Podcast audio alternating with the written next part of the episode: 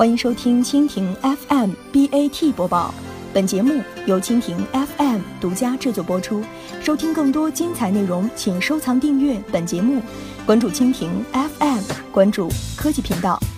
腾讯创始人陈一丹捐赠二十五亿港币创立一丹奖。二零一六年五月二十二号，香港九龙香格里拉酒店，腾讯主要创始人陈一丹先生宣布捐赠二十五亿港元，设立全球最具规模的教育奖项一丹奖。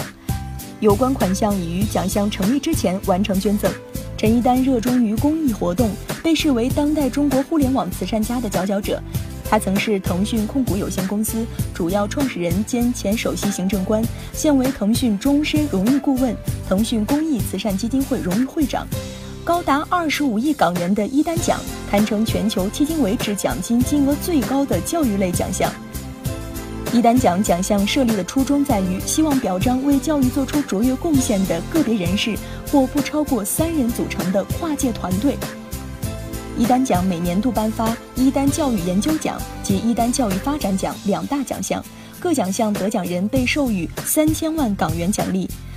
一丹奖基金会还将就得奖人的成果及项目制作记录短片。一丹奖还将邀请政府团体、非政府组织、专业组织、社团以及个人社会领袖为奖项作出提名。于特殊情况下，自荐提名亦可被接纳。被提名的研究或项目应满足以下四项评审标准：